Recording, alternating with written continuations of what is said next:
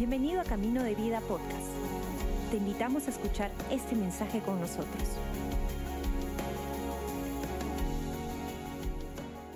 Una de las evidencias más grandes de la existencia de Dios es una vida cambiada. Una vida cambiada es muchas veces la muestra más palpable de Dios mismo, de Dios obrando. Y la buena noticia es que como vimos al final del video, es que Dios sigue obrando, sigue haciendo la obra en nosotros. No somos, no somos obra terminada, somos obra en proceso. El que comenzó la buena obra la perfeccionará y la terminará um, hasta el día de Jesucristo. Entonces, qué buena noticia por ahí. También lo que me encantó es que ella, Isabel, hablaba acerca de, su grupo pequeño, acerca de, lo que aprendió y cómo, cómo, también hizo la gran diferencia. Y, traía a mi mente eso porque ah, el domingo pasado empezamos nuestra segunda temporada de grupos pequeños. Ah, por ahí algunos animados con grupos pequeños. Uh, y de todo corazón quiero recordarte, tú tienes un grupo pequeño. No, es, no hemos sido diseñados para hacer la vida solos, sino hemos sido diseñados para hacer la vida en comunidad. Y hay un grupo pequeño para ti. ¿Qué es un grupo pequeño? Es una pequeña familia con quien hacer la vida. Y si no tienes un grupo pequeño al final en, en el módulo de informes, puedes preguntar acerca de grupos pequeños. Creo que Ah, va a ser genial ser parte de un grupo. Y también pensando en esto, es, ah, vino a mi memoria un grupo que tuve el año pasado por unas tres temporadas que se llama Artimañas, o se llamaba Artimañas. Ah, y quiero enseñar sobre eso en esta, en esta tarde, ya quiero enseñar sobre artimañas. Entonces vamos en nuestras Biblias. Te animo a que puedas tomar notas porque voy a lanzar por ahí algunos versos de memoria, pero ah, tal vez no lo vamos a leer. Entonces puedes apuntarlo y después ah, en casa revisarlo un poco más. Creo que Dios puede hablar a través de su palabra en este día. Algo en que apuntar. Si no tienes papel lapicero, puede ser el celular también, tomar notas ahí. Si no tienes papel y tienes lapicero, el brazo de tu, que está a tu costado puede también, y le tomas foto y ya lo llevas a... Pero nada. Juan 10:10, 10, la primera parte. Un verso muy conocido por la mayoría de nosotros, yo supongo. Pero Juan 10:10 10 dice que el ladrón ha venido a robar, matar y destruir. ¿A cuántos le gusta este verso? A nadie, ¿no? ¿Cuánto le gusta que ser robados o que haya alguien que venga a robar, matar y destruir? Ah, creo que a nadie. Pero una de las cosas que debemos recordar en nuestra vida cristiana es la mentira de que cuando nosotros seguimos a Cristo, todo va a ir bien. ¿Cuántos saben eso no es así? Incluso cuando tal vez vivíamos sin Cristo y conocimos a Cristo y parece que en vez de ir bien, pues van peor, ¿no? Como que antes parecía de una manera y ahora la mentira de que, de que va a ir mejor con Cristo 100%, creo que ah, puede, puede, puede darnos una falsa esperanza de que así será, pero creo que también nos puede dar una, una esperanza que va más allá solamente de lo momentáneo. Ahora, el enemigo ha venido a robar, matar y destruir a ti y a mí. ¿Por qué? Porque tú eres lo que Dios más ama y eres lo que el enemigo más odia. ¿Por qué? Porque Dios sigue usando personas como tú y como yo para hacer algo de diferencia en esta tierra.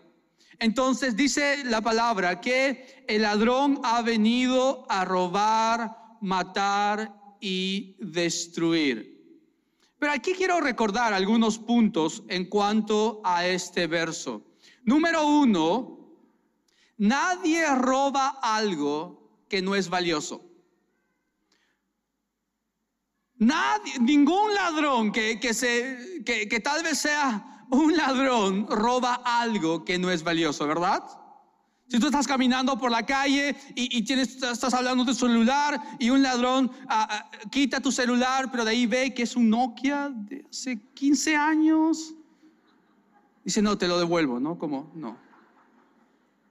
No, mi reputación de ladrón no, no, no puede caer a ese. Es más, te doy 10 soles para tu pasaje porque... ¿Cuántos saben? Un ladrón no roba algo que no es valioso. Si alguna vez entran a una casa a robar, no va en búsqueda de, de las ollas que en algún momento eran doradas o plateadas y ahora son oscuras. No se lleva las ollas ahí que están, no, no va y, y, busca en el cajón y esas medias que eran blancas, ahora son grises, que tienen ventilación natural por ahí. Ningún ladrón entra a una casa y roba tal vez esos libros antiguos o, cosas sin valor. Ningún ladrón entra a una casa y se lleva una camiseta de, de la U. Un ladrón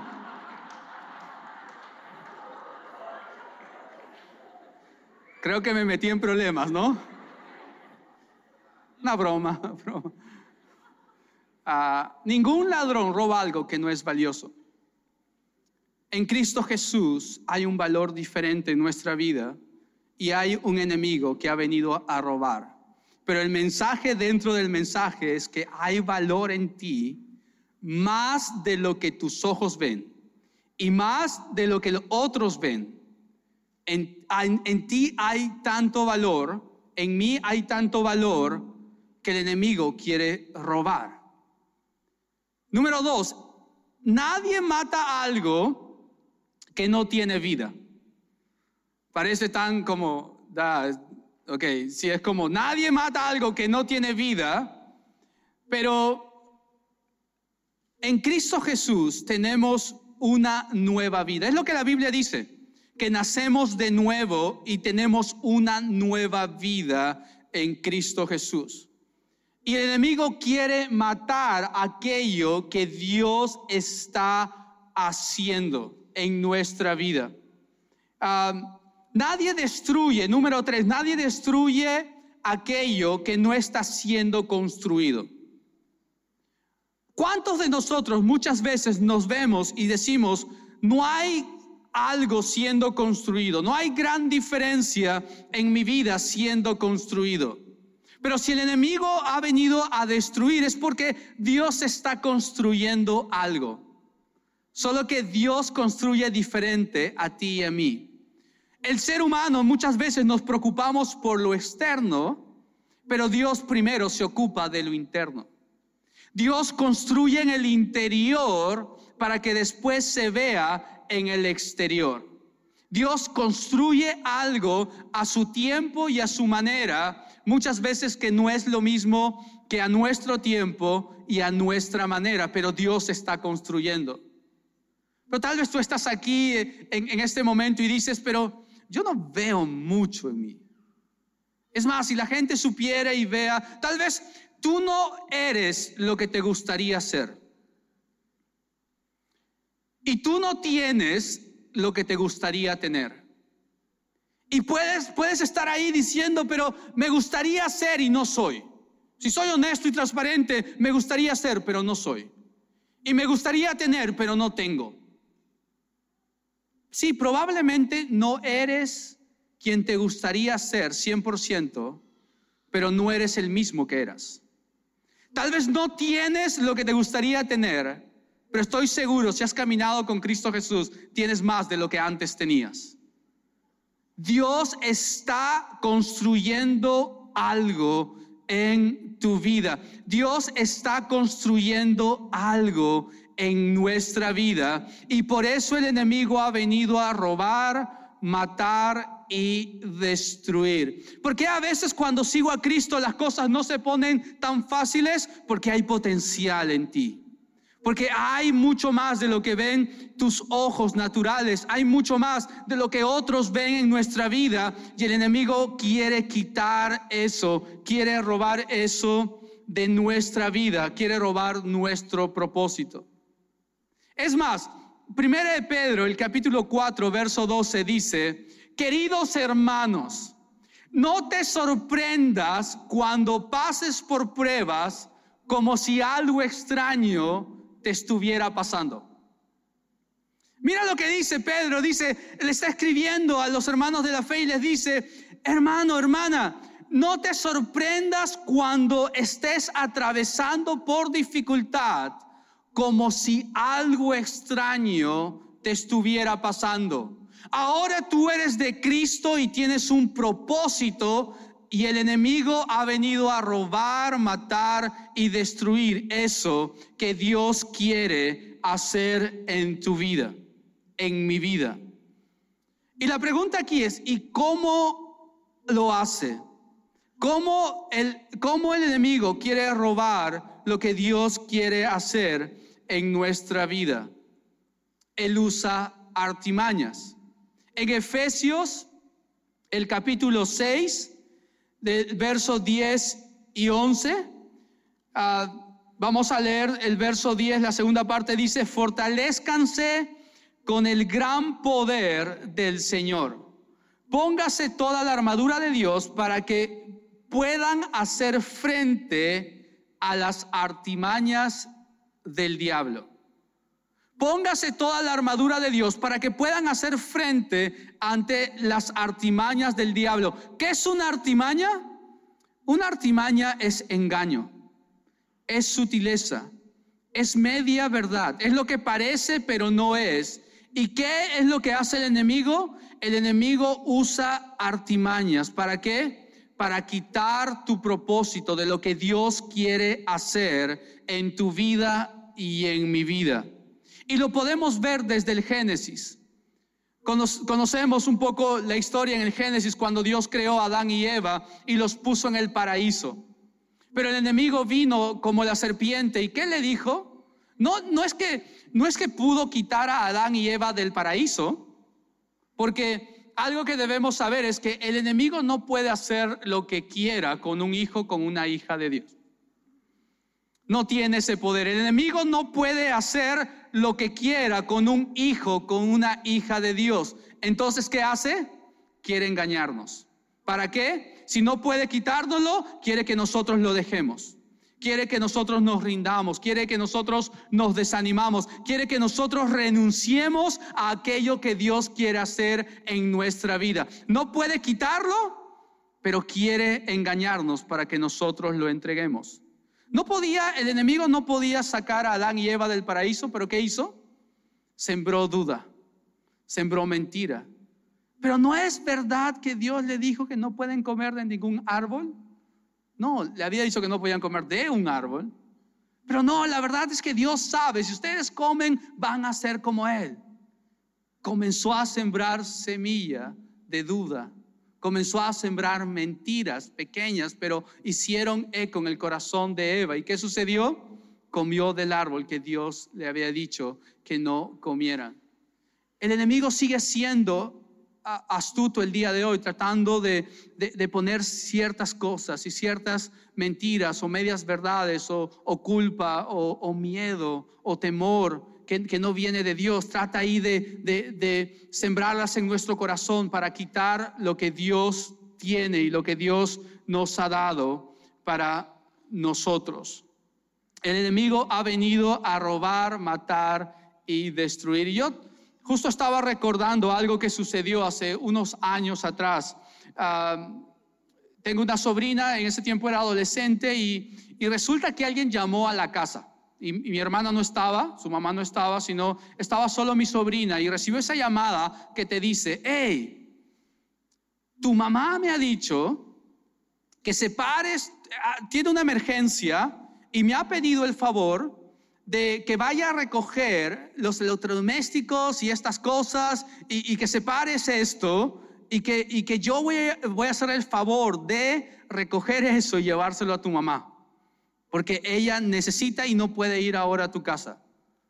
Y mi sobrina era, era chica, era, era ah, jovencita, entonces comenzó a separar todas las cosas, a dejarlas listas y le decían, en algún momento voy a pasar por aquí, cerca a tu casa, entonces tú lo llevas y de ahí ya yo lo llevo a tu mamá. Y mi sobrina ya tenía todo listo ahí, listo ahí, justo llegó mi hermana. Y mi hermana llegó y de hecho se sorprendió, ¿qué es? ¿Una venta garage aquí? Y no, tú le dijiste a tal persona que me llamara para que yo separe y estas cosas, y sabemos la historia.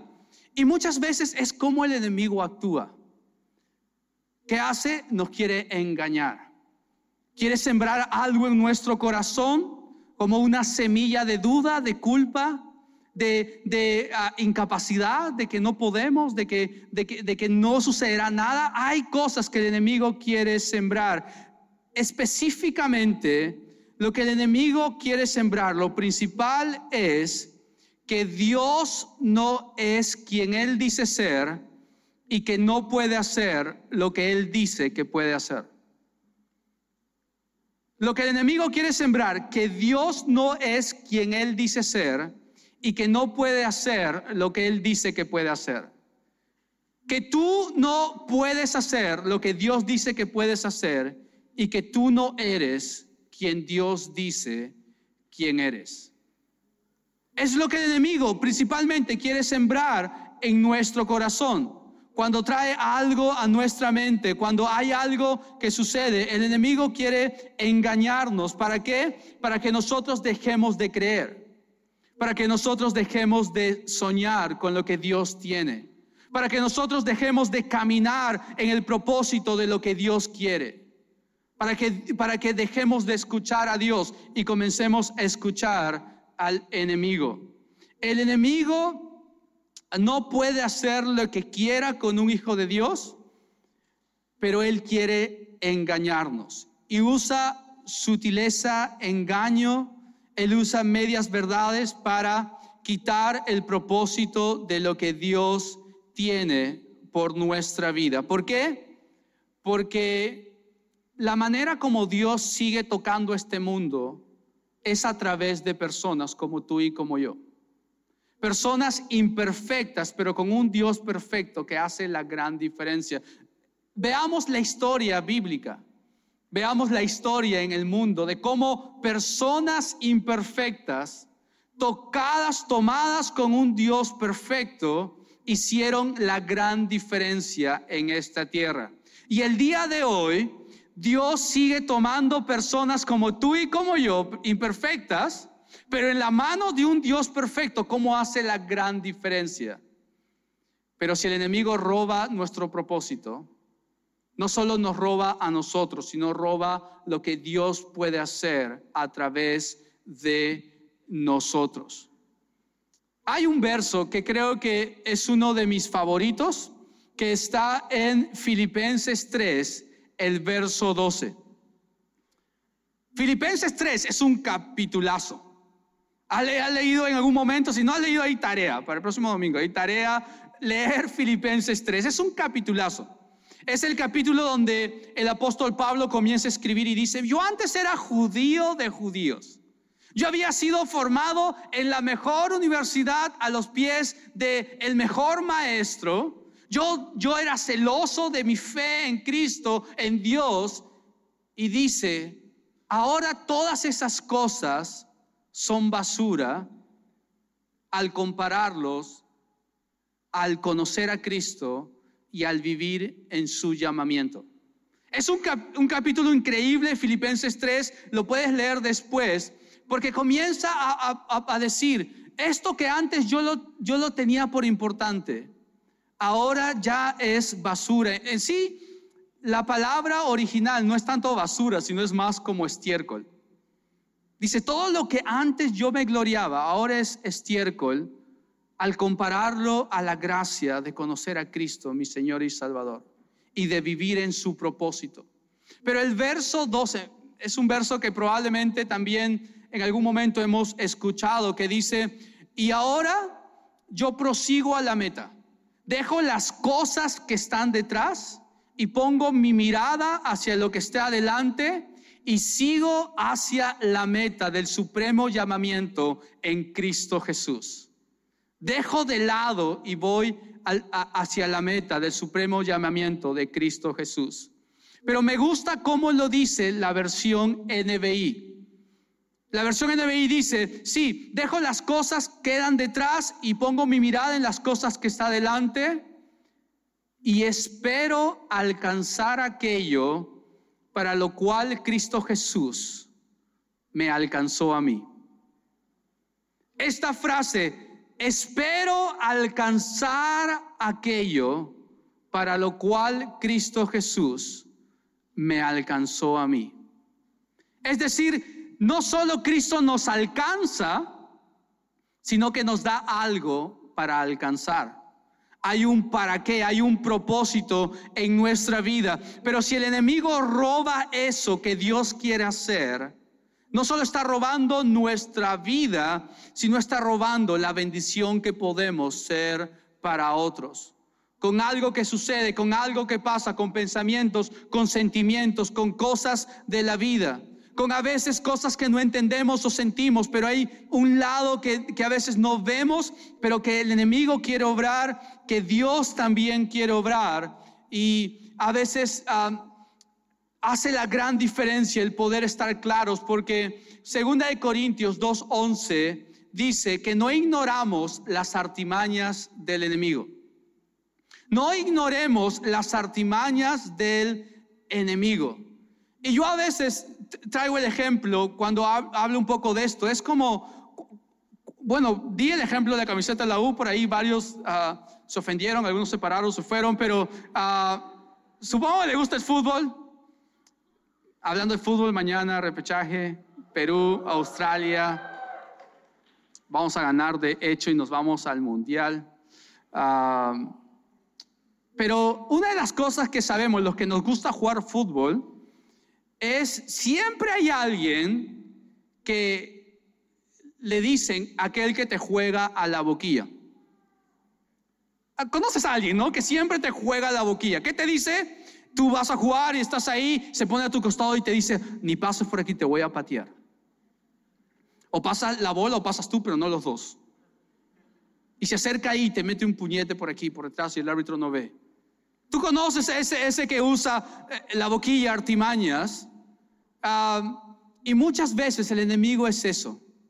Ese jugador puede ser el más malo del mundo, pero que trae temor, pero trae que nuestra atención y tal vez nos, nos bajonea si es. Y la Biblia dice: no ignores que tenemos un enemigo que usa artimañas y que quiere quitar el propósito de Dios para nuestra vida. Es más, el verso 14 de, Efesios 6, en la, en, la, versión NTV dice, ah, mantengan su posición. No ignoramos las artimañas del enemigo, sino que Dios nos ha dado una armadura. ¿Para qué? Para que defiendan su posición en Cristo Jesús. Muchas veces la mejor respuesta cuando el enemigo quiere traer dudas, quiere traer desánimo, quiere traer lamento, quiere que vivamos como víctimas, quiere que dejemos de soñar, dejar de creer, quiere que veamos nuestra vida y digamos, sí, no soy tan bueno, no soy tan buena, que nunca va a cambiar esta adicción que estoy pasando, que nunca Dios va, va a restaurar esta en mi vida, nunca Dios me va a sanar y que dejemos de creer es la tarea del enemigo. Pero ¿qué es lo que la Biblia dice? Nuestra lucha no es para saber quién gana. Cristo Jesús ya ganó en la cruz del Calvario. Nuestra lucha es para mantener la posición de más que vencedores en Cristo Jesús. ¿Qué quiere el enemigo? Sacar de tu posición. No te puede quitar el hecho de que somos hijos y somos hijas de Dios, que Dios nos ha dado una nueva vida, que Dios está construyendo algo, aunque no vemos, que Dios está haciendo más de lo que ven nuestros ojos. El enemigo quiere quitar eso, pero Dios dice, hijo, hija, mantén tu posición de más que vencedor en Cristo Jesús. Porque la verdad es que el enemigo siempre va a querer hacernos creer que puede hacer más de lo que realmente puede. Como ese jugador que te juega la boquilla y te dice, no vas a pasar y te voy a patear y todo esto. Y a veces nos damos cuenta que, puede traer temor y puede traer ah, falta de, de confianza. Y es como el enemigo actúa. Pero la verdad, nuestra mejor respuesta en esto es ignorar al enemigo. Porque la batalla espiritual real no es pelearme con el diablo, no es luchar con... ¿Por qué? Porque Cristo ya ganó, ya nos dio victoria. No, no es para... La lucha de nuestra fe no es para ver quién gana. La lucha de nuestra fe es para mantener nuestra posición en Cristo Jesús. Y el enemigo quiere robar eso y nosotros mantenemos nuestra posición ignorándolo. El enemigo quiere mi atención, pero yo quiero ignorarlo. Y, puedo traer una imagen y con esto voy acabando acerca de esto. Y voy a pedir que me ayuden por aquí. Si tú me puedes ayudar, puedes subir tú también, porfa, si pueden subir aquí. Nuestros modelos hoy día. Ahí está, uno por aquí y otro por aquí.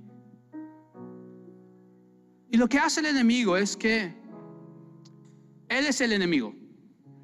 No, nada contra ti. No es que porque eres hincha la U, no, no, nada contra ti. Solo un ejemplo.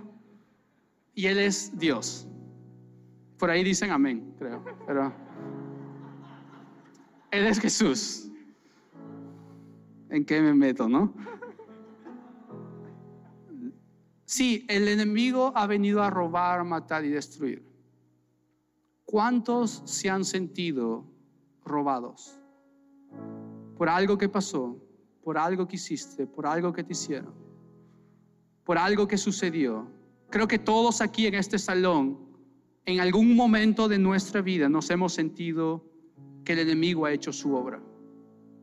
Y a veces nos sentimos que no podemos salir de eso. No podemos salir de ese dolor que está ahí y no se va. No podemos salir de esos pensamientos que están ahí y se quedan. No podemos salir de esa adicción que damos vueltas y lo intentamos y caemos. No podemos salir de ese carácter que, quiero cambiar y no puedo. No podemos salir de, de aquello que Dios no quiere para nuestra vida. El enemigo ha venido a robar, matar y destruir. Y es como yo tomo un ejemplo, si el enemigo roba mi celular, solo un ejemplo, no te lo lleves. O yo puedo vivir mi vida mirando lo que el enemigo hace. Yo puedo vivir lamentándome que perdí algo, que pasó algo, que sucedió algo. Y puedo pelearme y decir dónde Dios estaba y por qué Dios no hizo algo y por qué no es diferente y yo no tuve la culpa y por qué mi familia y puedo vivir mi vida mirando lo que el enemigo hace. Pero la buena noticia es que Juan 10:10 no acaba ahí. Porque dice, el enemigo ha venido a robar, matar y destruir, pero Dios ha venido a darnos vida y vida en abundancia.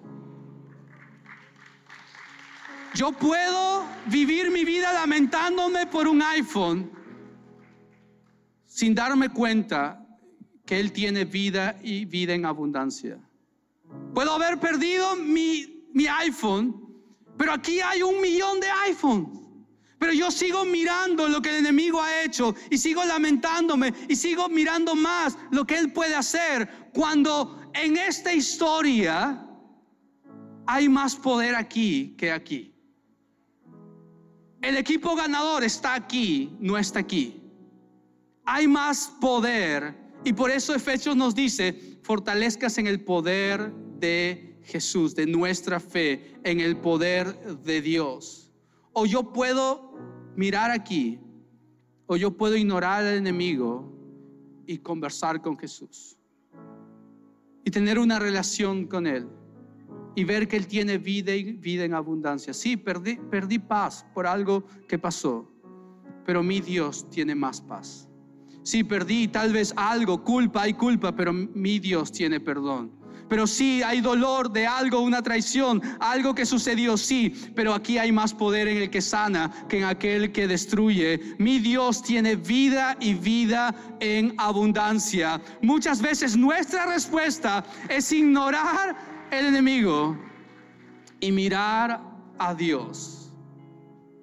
En otras palabras, nuestra declaración el día de hoy puede ser, Dios es quien Él dice ser y puede hacer lo que Dios dice que puede hacer.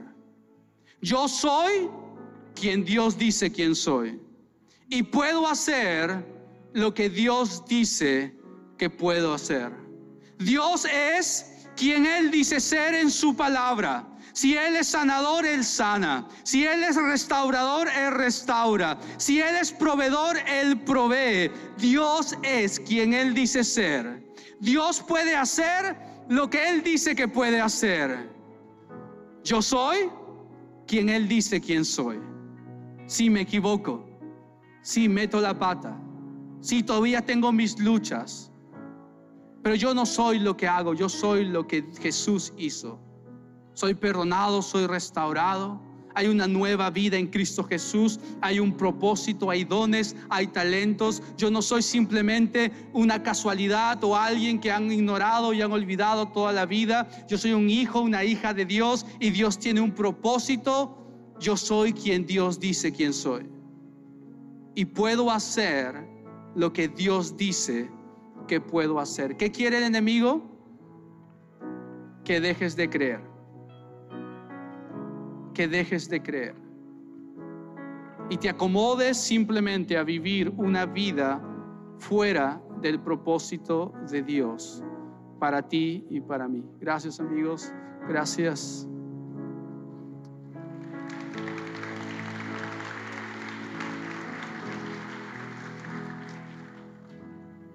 ¿Por qué no oramos, Señor? Gracias por tu palabra. Gracias, Señor, porque tú tienes buenos planes y tienes vida abundancia por nosotros. Te pido, Señor, por cada persona que está aquí.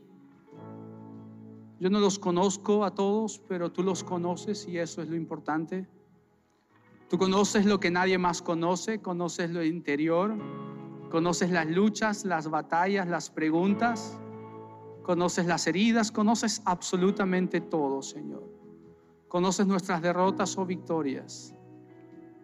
Y yo te pido, Dios, por cada uno de los que están aquí, que tú sigas obrando y hablando. Y sigas obrando como solamente tú lo haces, Dios. Te doy gracias por tu palabra. Amén. Gracias por acompañarnos. Esperamos que hayas disfrutado el mensaje de hoy. Si deseas más información, síguenos en nuestras redes sociales o visita caminodevida.com.